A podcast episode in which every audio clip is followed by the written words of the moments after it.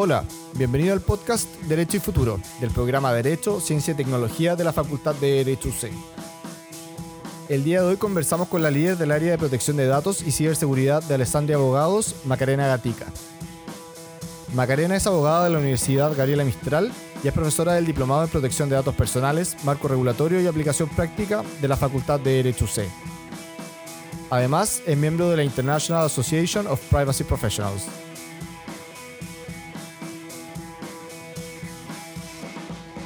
Hola, ¿cómo están? Hoy día estamos con Macarena Gatica. ¿Cómo estás, Maca? Muy bien, ¿y tú, Matías? Muy, muy, muy bien. Estábamos conversando hace un rato. No, no podíamos empezar el programa porque nos pusimos con Macarena a conversar de todos los casos que hay en materia de protección de datos, biometría, etcétera, y, y un tema de verdad para no acabar. Maca, déjame partir eh, contigo. ¿Cómo llegaste a este área de, de, tecnología, protección de datos personales? Si nos puedes contar un poco tu historia. Sí, mira, eh, cuando yo salí a la universidad trabajé con un liquidador de seguros, absolutamente nada que ver con esto. Y, nos fuimos a vivir eh, con Mario en ese momento a Estados Unidos y él siempre estuvo muy involucrado en todo lo que eran los temas digitales.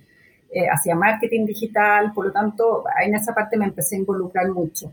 Y en el 2012 comencé a trabajar con una empresa chilena que tiene operaciones en Chile, en Perú, en Argentina, en Colombia, en Ecuador, México, Estados Unidos, España. Y yo todavía vivía en Estados Unidos, eh, la, en la matriz de la, de la compañía está aquí en Chile, me dicen, oye, ¿por qué no nos ayudas a revisar los contratos y ver un poco la parte legal que yo podía aportar desde allá?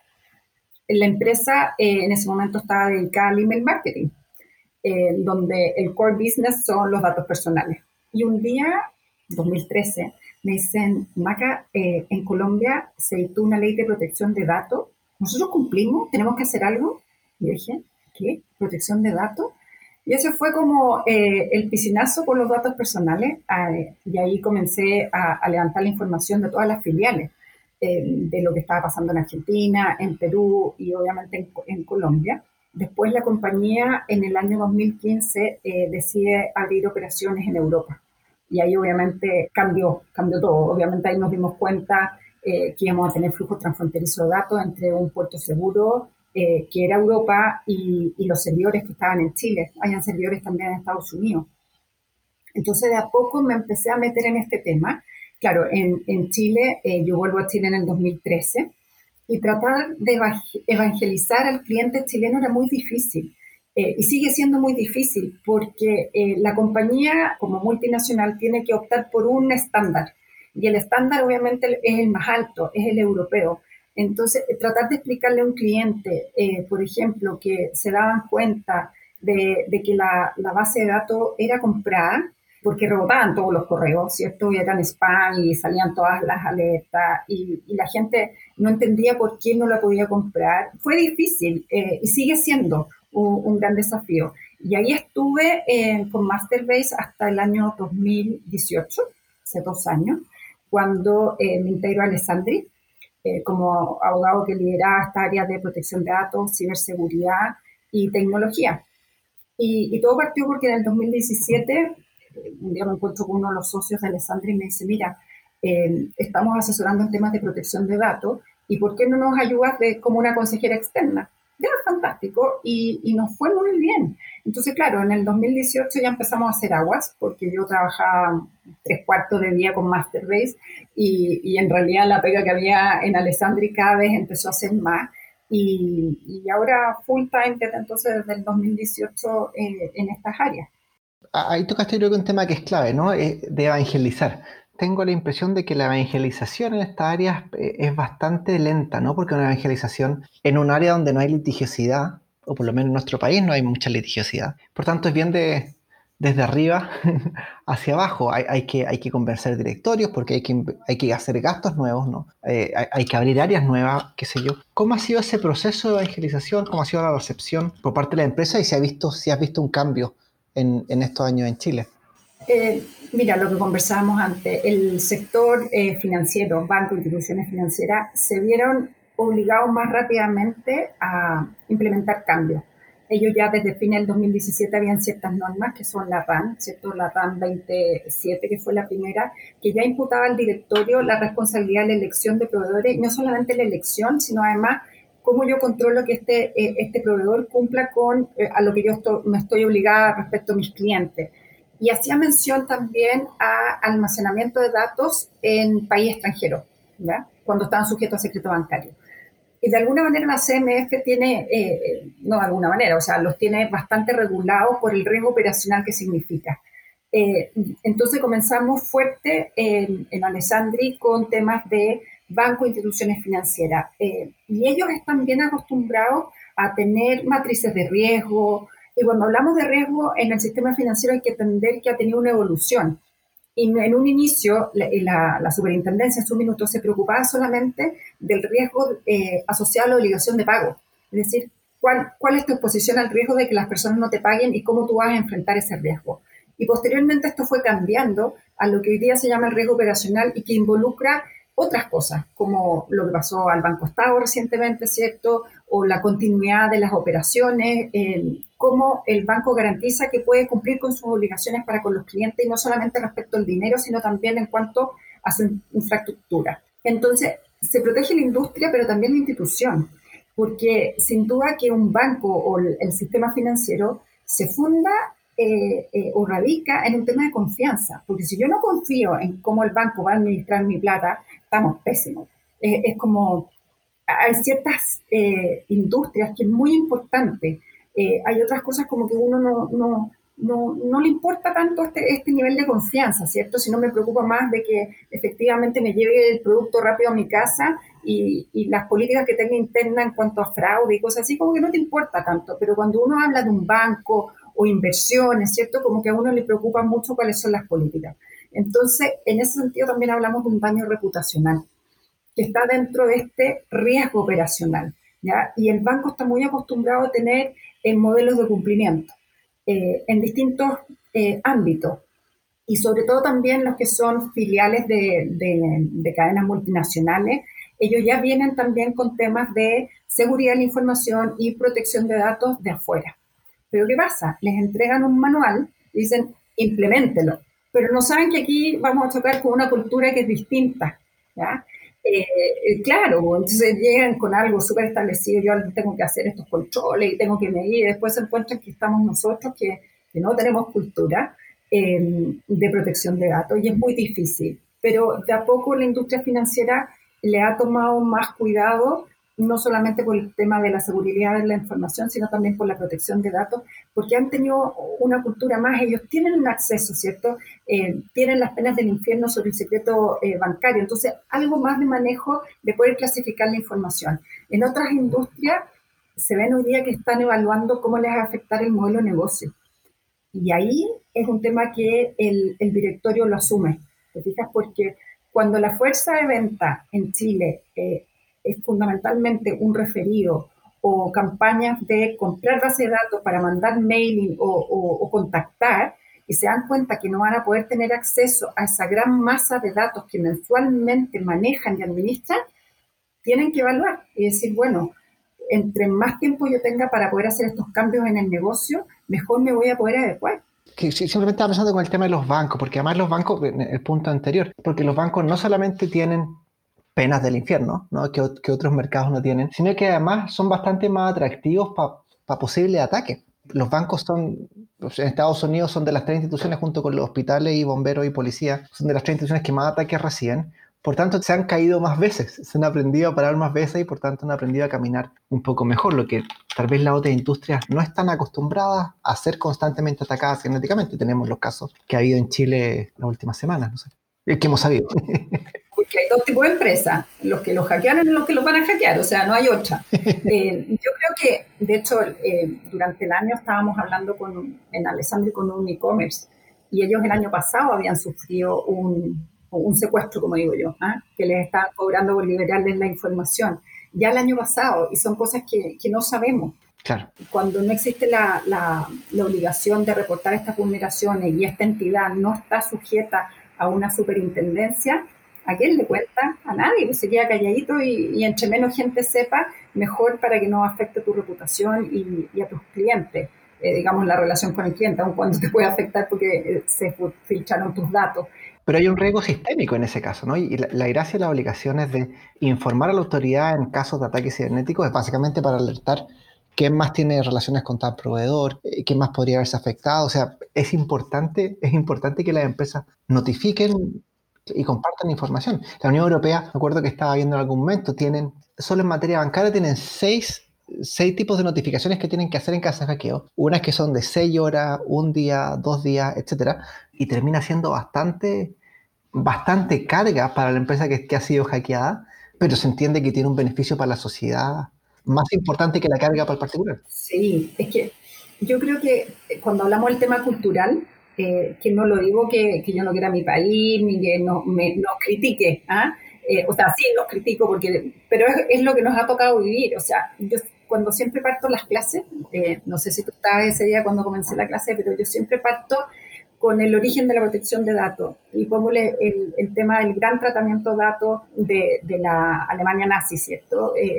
que permitió el censo rápido de las poblaciones judías y, lo que todos conocemos, ¿cierto?, con el exterminio de ellos. Y eso ha hecho que, Alemania hoy día, perdón, Alemania, Europa en general tenga este estándar tan alto porque lleva 60 años en esto. Y ya les pasó algo, pero cuando uno no le ha pasado nada, ¿cuál es el gran tratamiento de datos que tienen de nuestros datos en Chile? No ha habido ninguna consecuencia. ¿cierto? Nosotros podemos hablar de la democracia por lo que nos pasó con, eh, con Pinochet o, lo que hemos sentido cuando no la tenemos o cuando se ve afectada, pero si no, no. Entonces, esa falta de cultura hace que nos afecte en distintos ámbitos, ¿ya? Y, yo creo que, eh, por una razón que no sé, eh, a nosotros nos cuesta confiar a los chilenos. Entonces, eso hace que no queramos compartir estas informaciones tampoco cuando trabajábamos en Alessandria con la política de inteligencia eh, artificial, eh, yo dije, bueno, usted en la mesa de trabajo que estábamos, eh, habían bancos, había una clínica, habían emprendedores, teníamos de todo. ¿ah? Y yo dije, ¿ustedes estarían dispuestos a compartir los datos en pro del el desarrollo de la inteligencia artificial? Entonces dicen, no, ¿por qué lo voy a tener que compartir? No, si no te estoy diciendo que sea gratuito, incluso podría ser algo que todos alimenten. Entonces, ah, bueno, y con la competencia viene inmediatamente una desconfianza. Entonces alguien ahí dice algo, dice, bueno, y la libre competencia, bueno, pero imaginémonos que hacemos una regulación que permita que no nos van a acusar, ¿cierto?, de estar coludidos eh, y, de alguna manera, entonces yo creo que estas cosas culturales nos van afectando. Eh, de, eh, se criticó mucho, ¿cierto?, que cuando al Banco de Chile le pasó el tema del hackeo del sistema del SWIFT, de las transferencias internacionales, que todos sabían que le estaba pasando algo y todos tratando de averiguar, no solamente por la robusta, sino también para protegerse. Entonces, eh, lo que sí operó esta vez con Banco Estado, porque la, la CMF hizo este rol de, comunicar a las industrias de manera de poder protegerlas. Eh, y lo que hablábamos, no, no puedes afectar a la industria completa Imagínate si eso no hubiese caído el sistema de pago de todo el país. Ahí sí que quedan la embarrada. Eh, y eso es lo que la CMF trataba de proteger, que esta comunicación fuera para proteger la industria, para que no fuera este virus, digamos, que contagiara a todos eh, y, ayudarlos a adoptar medidas. Entonces son temas culturales ahí que no, nos afectan. Bueno, ahí simplemente me voy a colgar de lo que dijiste, que no, tiene directa relación con lo que estaba diciendo. Macarena hablaba de sus clases porque ella es profesora del Diplomado de Protección de Datos que tenemos en la universidad. Y ahí quiero volver al, punto que me decía antes, de, tratar de evangelizar, que me gustó, me gustó el concepto de evangelizar. ¿Crees que cada vez es más fácil? ¿Crees que ya pasamos la barrera donde hay ciertas cosas que son obvias o aún hay que convencer mucha gente? Hay gente que dice, ¿para qué esto en tema de protección de datos, ciberseguridad? ¿Cómo está el diagnóstico hoy día? yo creo que todavía nos queda harto.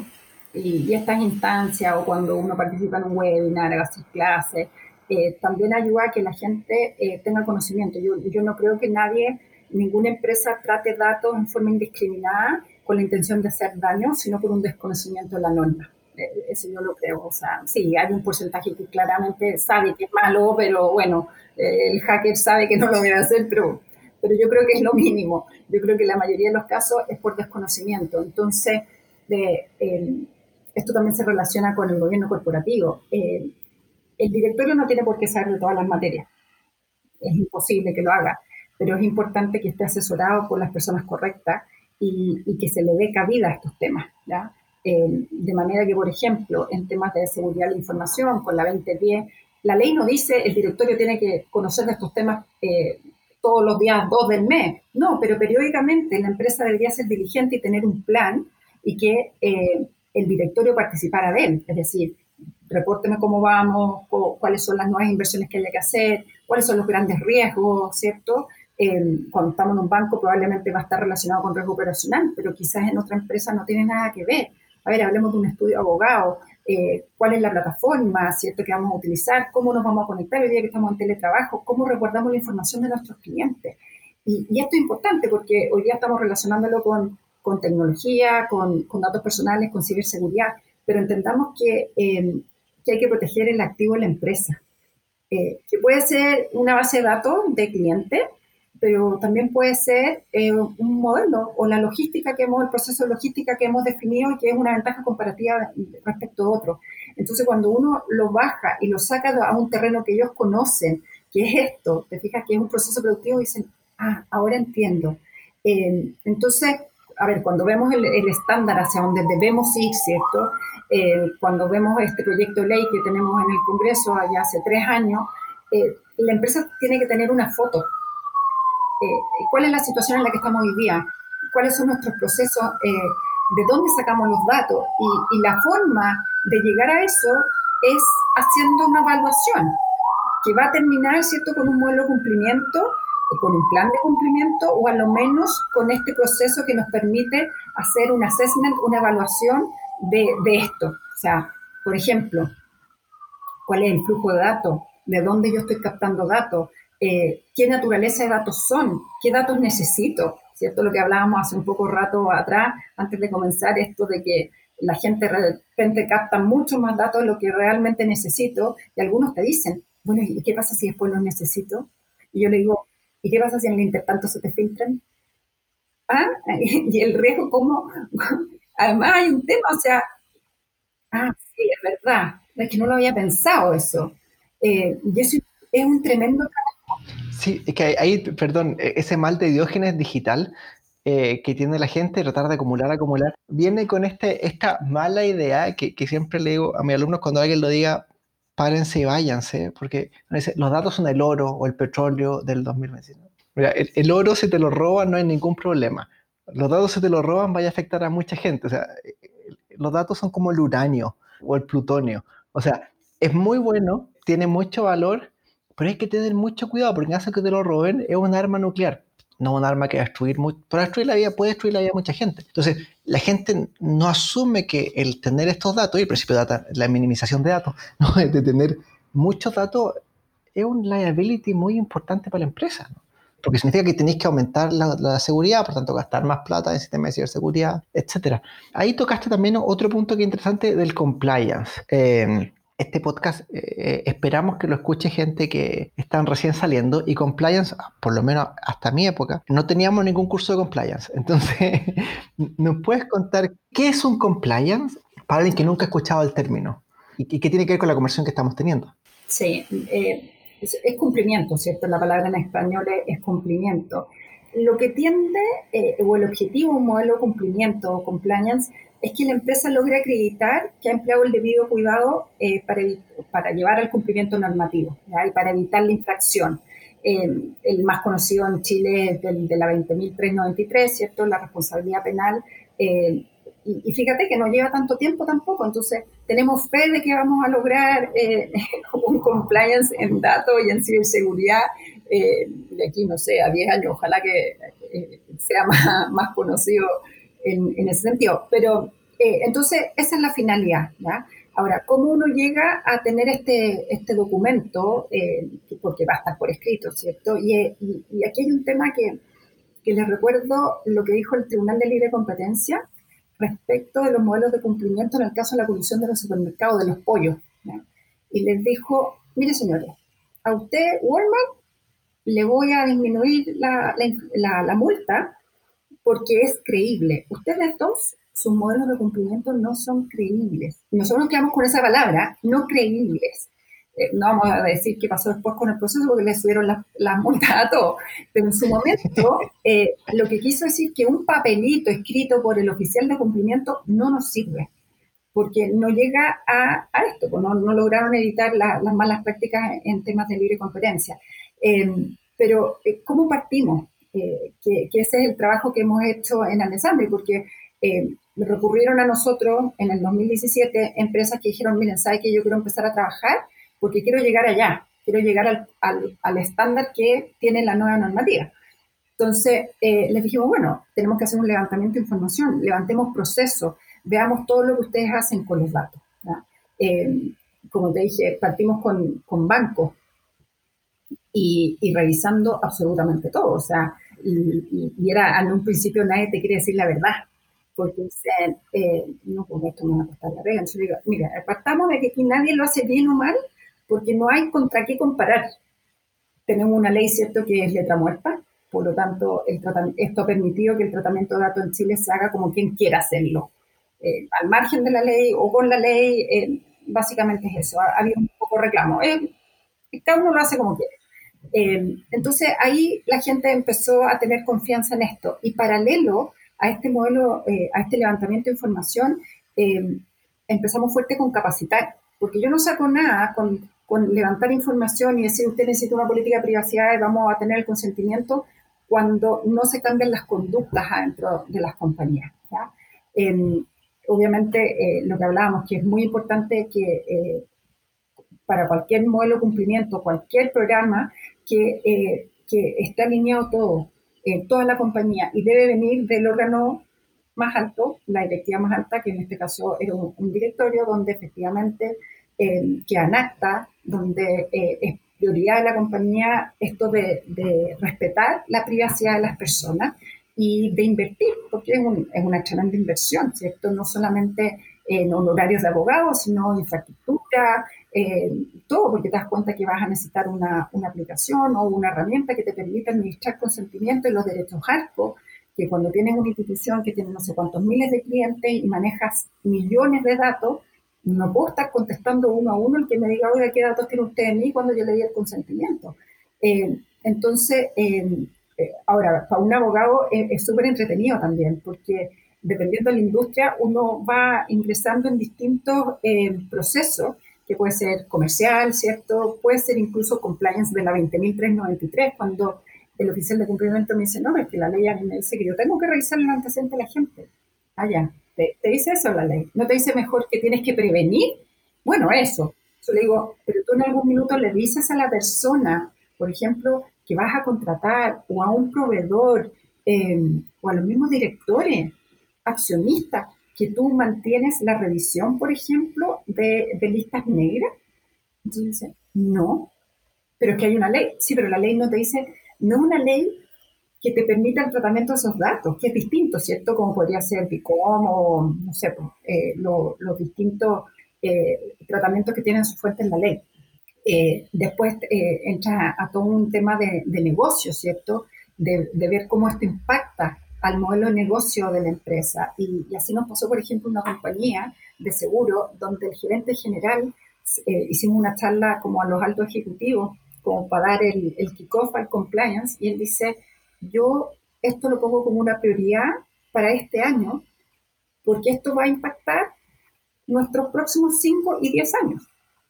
Entonces, si no somos capaces de adecuarnos ahora, no, no tenemos que esperar una, una ley eh, que, que, nos obligue a hacer estos cambios.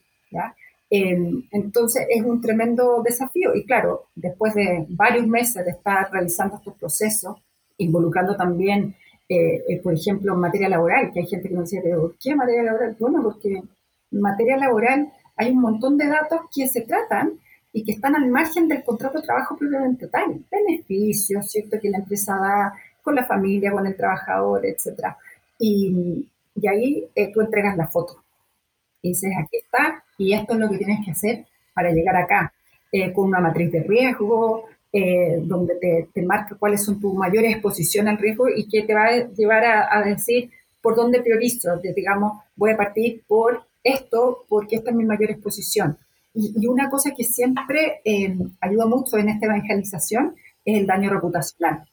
yo siempre les digo el ejemplo que yo podría hacer una, una provisión contable, ¿cierto? Una provisión contable significa que yo voy como ahorrando contablemente un determinado porcentaje de mis ingresos, como para decir, con esto yo voy a cubrir tal gasto o, tal cosa que puede pasar en el futuro. Entonces yo podría hacer una provisión y decir, mira, lo voy a provisionar un 1% para las eventuales multas y voy a seguir haciendo todo lo que quiera en materia de protección de datos. Perfecto. Y después vas a tener la demanda de indemnización de perjuicios probablemente. Ah, le agrego otro 1% más. ¿Y el daño reputacional? Entonces, eh, ahí ese es el daño más fuerte y eso es lo que judicializa mucho estos casos y es lo que pasaba en Europa, ¿cierto? Que eh, lo que hablábamos de la filtración de, la base de datos trabajadores de supermercados en Inglaterra, que tú tratas de limpiar tu, tu, imagen, eh, sin embargo un juicio puede durar muchos años y tenemos ejemplos de daño reputacional en Chile por libre competencia, no por datos, donde el daño ha sido enorme que ha llevado a que la empresa cambie de nombre. ¿Cierto? Como el CMPC, hoy día que es Softis, es por lo mismo. Eh, entonces, eh, eh, yo creo que cuando uno habla de esos casos o, cuando se han visto casos relacionados con, con política, ¿cierto? Y la, la poleta, hace, hace un par de años atrás, el financiamiento de la política, eso también afectó a las empresas. vimos que el grupo Penta hoy día no existe, eh, y, te das cuenta de cómo les afectaron, eh, no, no, voy a hablar del, tema preciso, pero estoy hablando del daño de esta marca. Además, las personas quedaron manchadas. O sea, en el caso Penta fue más, fue más personal, no fue más personalizado que, que el otro, pero en el fondo la persona queda con un daño muy a largo plazo, o sea, es muy difícil limpiarse ese... Sí, fíjate que cuando uno empieza a analizar datos de, de casos de, de filtración de datos en el mundo, eh, hay un caso que yo siempre lo cuento, que es el de Target, eh, este retail en, Estados Unidos, que em, en realidad no, no fue, eh, la filtración se produjo, ellos tenían una plataforma para que los proveedores puedan sufrir las facturas, las órdenes de compra, y por ahí se produjo una filtración de datos. El problema está en que les afectó en su periodo más alto de ventas, que es entre Thanksgiving y Navidad. Y, se hizo una encuesta a la gente y decía que, eh, que dejaban de usar el proveedor de servicio más o menos durante tres meses, ¿ya? Eh, cuando era un retail, claro, cuando es un banco y otra, eh, sí, es, a mayor plazo. Pero claro, imagínate, la gente volvió en febrero, marzo, cuando efectivamente les, afectó muy fuerte. Pero cuesta la, evangelización y, y, es constante. Entonces, lo que yo decía que con este banco fuimos haciéndolo en forma paralela. Eh, llevamos más de dos años trabajando juntos y, todavía queda mucho por hacer. Ahora tuvimos de muy buen aliado al directorio, a diferencia en otros lugares donde hemos tenido dificultades, donde llega un directorio y dice, pero aquí si esto es un proyecto de ley? Ah, así como, ¿para qué se ponen dificultades? Eh, entonces ahí empieza todo una, eh, hay que vender el caso, ¿cierto? Hay que decir que efectivamente eh, esto va a ser un estándar que, que, va a ser a nivel país, que entre más nos demoremos es peor porque el costo y además regularizar bases de datos, ¿cierto? Que es salir a buscar estos consentimientos. Eh, sabemos lo que pasó, por ejemplo, en, en Europa, cuando iba a entrar a regir el GDPR y estaban todos locos por tratar de buscar consentimiento y obviamente la tasa de respuesta es más baja. Claro. Y más negativa, además. Sí, porque además había veces que no sabías que tenían tus datos. Eh, entonces es difícil. Y, una cosa que yo creo que nos, ha caracterizado mucho en, en Alessandri eh, es que nos involucramos mucho en el negocio, en el negocio del cliente, de manera de no trabarlo, ¿te fijas? Porque hay un minuto en que eh, yo le podría decir hoy día, desde hoy no compres más bases de datos, desde hoy no hagas esto, no hagas esto, no hagas esto, pero tampoco, o sea, imagínate la situación que está hoy día, no es viable y, y, el riesgo, ¿cierto? La evaluación del riesgo hoy día es mínimo. Eh, el riesgo que hoy día tienen esas exposiciones, el registro no molestar de CERNAC, ¿cierto? Desde el punto intrínsecamente de datos, no nos metamos en cuanto a la seguridad de la información porque ahí siempre va a estar. Eh, entonces, ahí te das cuenta que, eh, que, es bien importante acompañar a este cliente y de, verdad que, que, te sienta como partner, eh, como partner y, que lo vas a llevar en este proceso, porque además son lo que nosotros tratamos de que además ellos se acostumbren hacer estos PIA, ¿cierto? Que son los Privacy Impact Assessment, es decir, la evaluación del impacto que tiene el tratamiento de datos. Entonces tenemos una relación que realmente dicen, oye, vamos a contratar a este proveedor, ¿tú qué opinas? Y no sé qué. Bueno, hagamos un PIA y en esa manera tú les vas enseñando a que eh, en el futuro nosotros vamos a estar en, en otro lado, conversando con abogados, eh, tengo un muy buen amigo español, y él me dice que eh, todas parten en privacidad así, como muy en compliance. Y luego cuando el cliente crece, tú entras también con él en otra etapa y probablemente va a ser eh, la judicialización o ya la vía administrativa cuando sea un reclamo por, ante la agencia, cuando, cuando el órgano control que tengamos. Eh, pero, pero eso es, em, eh, es un poco lo que se dan cuenta. Y fíjate que a raíz del compliance de datos se dan cuenta de otras cosas. Cuando tú con un cliente, que esto se lo voy a contar para que se entretengan un poco también, pero estamos haciendo levantamiento de datos de salud en materia laboral. Entonces, yo les digo, bueno, y ustedes hacen eh, examen de, no sé, como de, un banco, ¿ah? ¿eh? hacen algún tipo de examen de salud. No, no, no, pero sí hacemos examen de droga. ¿ya? ¿Ya? Entonces, bueno, ¿qué haces con ese dato? ¿ya? Bueno, y, lo vemos, pero era precontractual. Entonces, pues, bueno, y también hacemos eh, exámenes de droga durante la época eh, laboral, ¿ya? La relación laboral vigente. Entonces yo le digo, eh, ya, eh, ¿y qué haces con el dato? Cuando sale positivo. Le dije, ¿te ha salido positivo? Me dice, sí, bueno, le ofrecemos un, programa de rehabilitación. Le dije, qué fantástico, qué buena onda. ¿Y la gente lo hace? No. Entonces le digo, ¿te fíjate? Aquí esto es como el análisis de cabeza, que nadie se sienta pensando. Y le digo, ¿y, y para qué lo hacen entonces? Si nadie lo toma, y además yo tengo que guardar este dato en la carpeta del trabajador. ¿Para qué? Me queda mirando y me dice, en realidad tienes toda la razón. Y además ahí viene la pregunta, ¿cuánto tiempo guardas ese dato en la carpeta? Ah, no, es forever. O sea, aquí nadie vota un papel. Todo lo, eh, el mal de Diógenes es en papel, es digital, es como sea, porque además estas cajas después llegan a un storage de, de documentos. Ahí es interesante porque hay, un, hay una técnica que se llama Six Sigma, ¿no? Donde ven cómo mejorar el procedimiento. Y una de las técnicas que tienen se llama los cinco por qué. Y los cinco por qué es clave. Y una de las técnicas que parece tan obvia, ¿no? ¿Usted por qué hace esto? O porque siempre se ha hecho así. Primer por qué. ¿Por qué? Eh, no, pero es que me segundo. ¿Pero por qué? Y cuando uno llega a la quinta vez que uno pregunta por qué, la, la persona tiende a decir, no, sí, parece que en realidad estábamos puro perdiendo el tiempo. Sí, y así te das cuenta que hay, hay malas prácticas, ¿cierto? Eh, contaban que había, había un gran procesador de, datos. Entonces, imagínate que una vez al mes mandaba una sábana de datos. Entonces, el problema es que la persona nunca se cuestionó si la gente que lo estaba recibiendo todavía lo necesitaba y si necesitaba todos esos datos. Entonces, cero control de acceso. Y decía, no, en realidad yo ya no la necesito. Hay, hay muchas cosas que, que mejorar. Oye, Maca, entonces, para alguien que esté interesado en dedicarse a compliance, ¿no? en este caso compliance tecnológico, a evangelizar, ¿qué recomendación le darías? ¿Una recomendación de personalidad, de estudio, de trabajo? ¿Cuál sería una primera recomendación en que quiera dedicarse a estos temas? Mira, de personalidad, eh, yo creo que hay que ser bien estructurado. Eh, hay que ser ordenadito, hay que ir por etapas, eh, no tratar de llegar al final porque es muy difícil, uno tiene objetivos y hay que ir por etapas para poder lograrlo. Y, en ese sentido, fíjate que en ciberseguridad eh, hay muchas mujeres. Se destaca mucho eh, que hay muchas mujeres, eh, debe ser por eso, quizás porque son bien ordenaditas para, hacer sus cosas.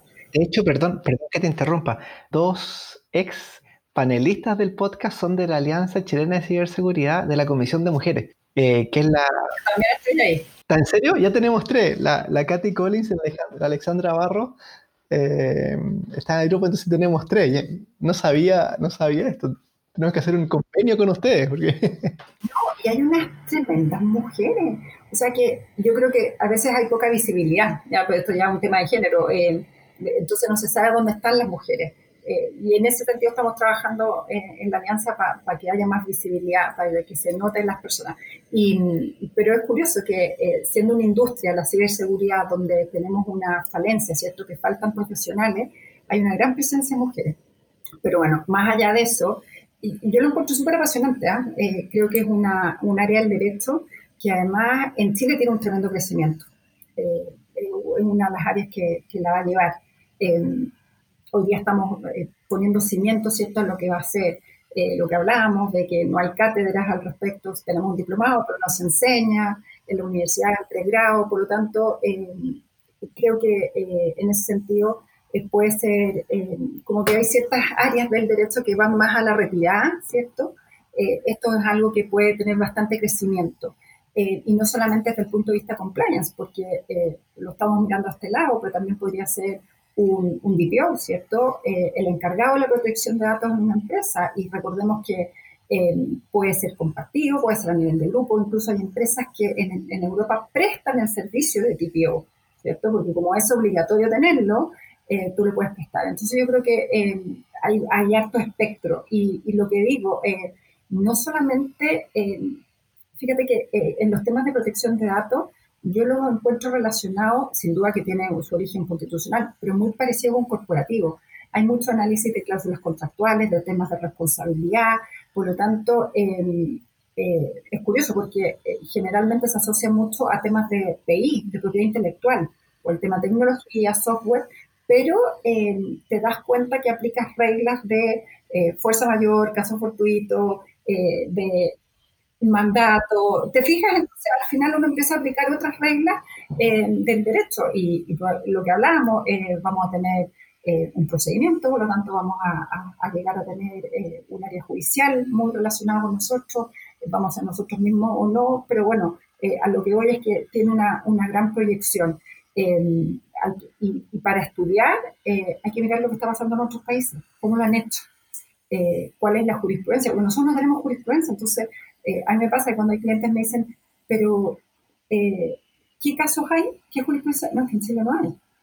No tenemos jurisprudencia. Entonces, probablemente cuando tengamos un órgano de control o un tribunal, eh, él también va a ir a leer lo que nosotros hemos leído.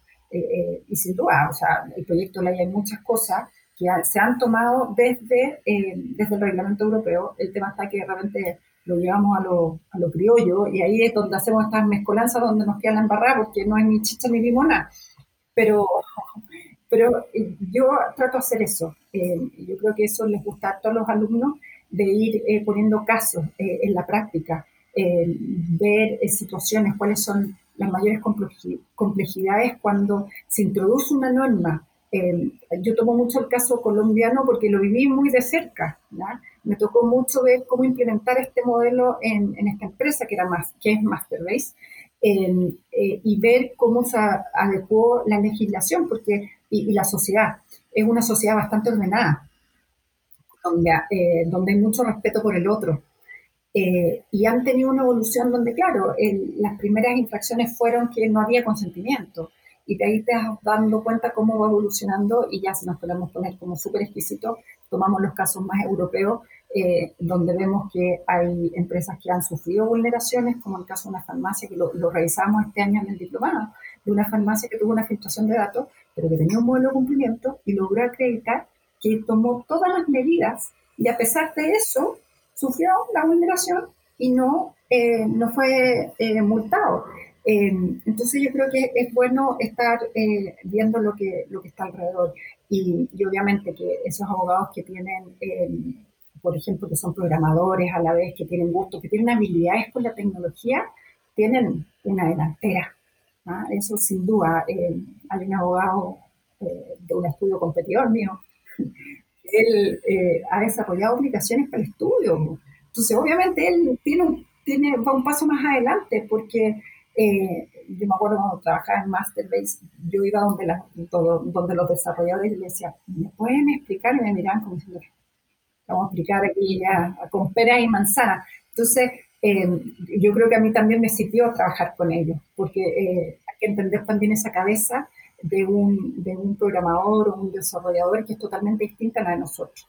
Eh, es una cabeza... Y, entender, es parte de entender el negocio, o sea, es una dificultad no menor. Y ahí hay, hay, hay un discurso que, y que siempre lo cito porque me encanta y, y vamos a tratar de ponerlo en, en las notas del podcast porque debería haberlo puesto antes, y lo, lo da un ministro de la Corte Suprema de Inglaterra el año pasado, no en, Oxford, si no estoy equivocado, en el Centro de Derecho Comercial. Y él dice, antiguamente usted se dedicaba al derecho comercial, usted tenía que saber muy bien el dinero. cómo se crea el dinero, cómo se transfiere el dinero, cómo aumenta el valor del dinero, porque un buen abogado de derecho comercial sabía de finanzas o economía, etc. Pero el abogado de derecho comercial del siglo XX tiene que entender los datos. ¿Qué es lo que pasa? Hoy día no tenemos un manual de datos como si manuales de finanzas. ¿no? Tenemos manuales de seguridad, la información, no tenemos manuales de datos personales, pero no, no sabemos cómo se crea un dato, cuál es el estatuto jurídico de un dato, cómo se transfieren, porque finalmente lo que las empresas mueven hoy día principalmente es información y no necesariamente cajitas con dinero, no maletines con dinero como era antes. Y entender eso genera una dificultad mayor porque no hay un manual, ¿no? No, hay un... Y va a cambiar el dato que para una empresa es súper eh, valuable, digamos, valorizado en ello, eh, para otro puede que no tenga ningún valor, absolutamente ninguno. Y el nivel de cómo tiene que cuidar un dato uno es distinto al otro, pero sin duda que eh, los modelos de predicción, eh, esto de entender mejor tu consumidor, es en base a los datos que tenemos y la capacidad de cómputo. Si hoy día estamos en, esta, en este mundo porque aumentó tanto la capacidad de análisis. yo me acuerdo cuando vivía en Estados Unidos, y yo vivía para las Torres Gemelas, allá no en Nueva York, en otra ciudad. Eh, y entonces dicen, se editó el Patriot Act, eh, el virtud del cual nos podían, teníamos el gran en mano, ¿cierto? y entonces decían que Estados Unidos te grababa todo, desde tus grabaciones, de teléfono, eh, los correos electrónicos, cámaras de seguridad, pero que no tenía la capacidad de análisis de los datos. Han pasado 20 años. Entonces probablemente hoy día, o sea, dicen Macarena a ti que y sale pero todo, ¿ah? por, donde anduvo, por donde... Eh, entonces, eh, eso hace que, que, dependiendo de la realidad de la empresa, los datos van a ser totalmente distintos, pero es muy entretenido. Es una, un área de práctica que, que, se trabaja harto. No crean que esto va a ser como no sé cuál podría ser un abogado que trabaje poco, pero, pero hay áreas que, se trabaja menos, ¿cierto? esta no, se trabaja harto pero es entretenido, es dinámico, eh, varía, ¿cierto? Eh, hay algunas prácticas que son un poco monótonas, en esta no, porque al, entrar a un negocio diferente, y, y, aquí es lo mismo que la inteligencia artificial, entre más clientes de distinta gama yo tenga, mejor capacidad de análisis voy a tener. Sea, yo hoy día cuando me enfrento a un cliente es totalmente distinto a cuando lo hacía hace dos años atrás. ¿Te fijas? Porque eh, eh, cuando estiro estos hilos, porque yo digo que yo hago una pregunta y voy estirando un hilo y me doy cuenta hasta dónde va llegando la, la persona no tiene idea hacia dónde yo voy, pero yo voy mucho más allá.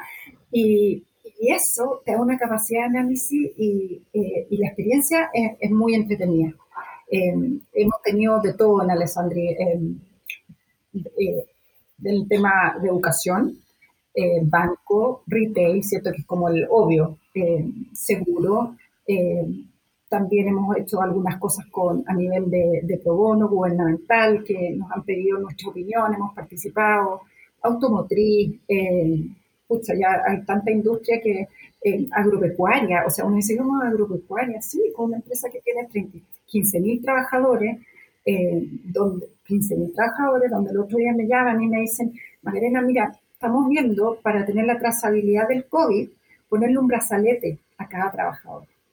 Yo digo, ya, pero a ver, es como, a ver, yo les enseñé qué, es lo que nos teníamos que preguntar, ¿cierto? Entonces, ah, sí, eh, pero les tendría que hacer firmar algo. Y yo decía, pero broma, o sea, como van a estar con un brazalete donde yo voy a dejar marcado que incluso, ah, me quedé en, el baño conversando y van a saber cuánto rato yo perdí por esos temas. Entonces, em, hemos visto eh, eh, un, sin número de industrias que, que, es muy entretenido, lo que hablábamos antes, eh, de cómo, por ejemplo, en, eh, eh, en, temas de inteligencia artificial, con, a lo que puede llevar la discriminación de ciertos datos, ¿cierto? Lo que hablábamos, que hoy hay aplicaciones para el reclutamiento personal, cómo esto puede llevar a que, claro, tenemos súper en la cabeza el género, ¿cierto? O algún grado de discapacidad, pero como por ejemplo un dato de georreferencia o geolocalización puede llegar a afectar y poder discriminar a ciertas personas eh, porque viven en determinada localidad. Eh, en otros temas de recursos humanos, cómo manejamos los datos, eh, está bien manejarlos de esta forma o no, discriminaciones. y yo creo que volver a lo mismo, ¿ah? que, que, es el tema ético a la larga, porque no, no necesitamos una ley para decirnos lo que podemos o no podemos hacer con los datos. No estaríamos hablando de la ley si estuviéramos haciendo las cosas correctamente. Eh, o moralmente teniendo el centro en el tratamiento de datos en la persona. Volvemos a lo que les decía antes, de, este origen de la protección de datos. porque el europeo ya lo tiene tan metido en la cabeza? Porque se metió, se lo centró en la persona, diciendo, bueno, la persona, su intimidad yo no la puedo tocar. Eh, aun cuando yo quería venderle el mejor producto, y no por eso voy a poder fundar todo en el interés legítimo, sino deberíamos pensar siempre antes de la empresa. Eh, en, una capacitación el año pasado, eh, una persona dice, bueno, pero si el, el, dato ya es de la empresa, si ella se lo dio. Entonces yo dije, no, no, a ver, tú no has entendido. El dato es mío, yo te lo presto, y hasta cuando yo quiera. Si me queda mirando y me dice, como, ¿te, te, eso, ese cambio como de, cabeza que, que, le cuesta mucho? Eh, entonces, eh, claro, vivimos en una sociedad donde si no nos aumentaban las multas porque no cumplíamos con la cuarentena, andaríamos todos en la calle. Eh, y lo mismo pasa con datos. ¿ah? Y con un cliente hace unas semanas atrás, eh, estábamos, perdón, estábamos participando de un, de, un, de un, conversatorio y nos dicen que tuvieron que cambiar algunas prácticas porque se dieron cuenta eh, que si bien eh, cumplía con la 19.628, era totalmente amoral o poco ético la práctica, sí. Entonces dijeron, bueno, lo vamos, lo vamos a eliminar, pero fue a raíz de un reclamo fue a raíz de un reclamo en una red social donde un consumidor dijo, oye, fíjense lo que hace XX. Eso. Pero claro, y con el miedo de lo que hablábamos antes, el daño reputacional, revisaron el proceso y después viene como clásico una declaración, eh, ya no lo hacemos más. Entonces, eh, yo creo que eh, eso es importante, de alguna manera de, inculcar a las empresas eh, de que más allá de que es por el miedo a la infracción, a la multa, es para, para hacerlo bien. Los modelos de cumplimiento no solamente debería ser eh, eh, como bajo la, la, pena, ¿cierto?, de la multa, sino de hacer las cosas bien y, tener un, un, uso ético de los datos. Maca, muchísimas, muchísimas gracias por la conversación, súper enriquecedora. Y, y, quiero darle las gracias también a, a los héroes del back office, eh, como llamamos Sebastián Dueñas y, Antonio Valle, que son ayudantes del programa. Que estén muy bien, hasta el próximo capítulo. Muchas gracias a todos. Que estén bien, gracias. Cuídate, Maca. Chao, chao.